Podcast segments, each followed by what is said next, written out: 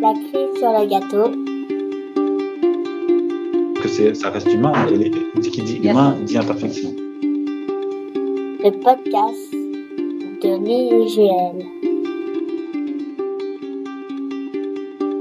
Épisode 1. Lutte contre la fatigue. C'est quand tu veux. De toute façon, on enregistre déjà. Donc, Alors je pense à ce petit rituel collectif qui euh, peut sembler simple et qui, à mon avis, peut aller très très loin dans la richesse du partage dans l'équipe et dans la cohésion. C'est la météo. Alors vous allez dire, c'est quoi le lien entre faire une météo en équipe et gérer la fatigue?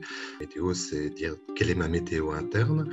C'est l'occasion de faire le point. Faire le point sur soi-même, dire dans quel état je suis, pour peut-être prendre conscience d'une fatigue qui peut être présente. C'est aussi pouvoir la communiquer aux autres, dire voilà, je suis dans cet état-là, même si peut-être ça ne paraît pas.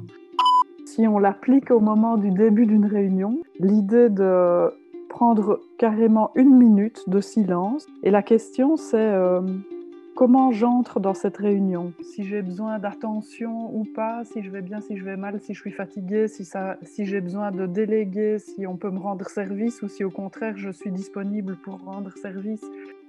c'est peut-être l'occasion d'un échange pour proposer des pistes de solutions, des pistes d'aménagement temporaires ou sur du plus long terme qui pourraient nous soulager.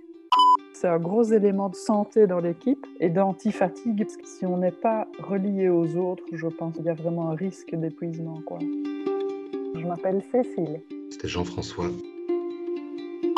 J'ai découvert un truc qui, qui permet d'aller un peu mieux ou de se libérer avant euh, une future rencontre, une prochaine rencontre. Il suffit de serrer les poings doucement et puis de se tapoter euh, doucement le corps hein, en partant de la tête et en allant jusqu'aux pieds, en réveillant progressivement son squelette. Il y a vraiment un intérêt à profiter de, de cette énergie dont ton corps dispose mais qui est enfermée à un moment.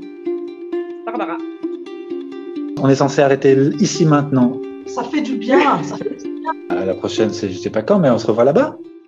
Arrête Débrouille-toi maintenant. hein.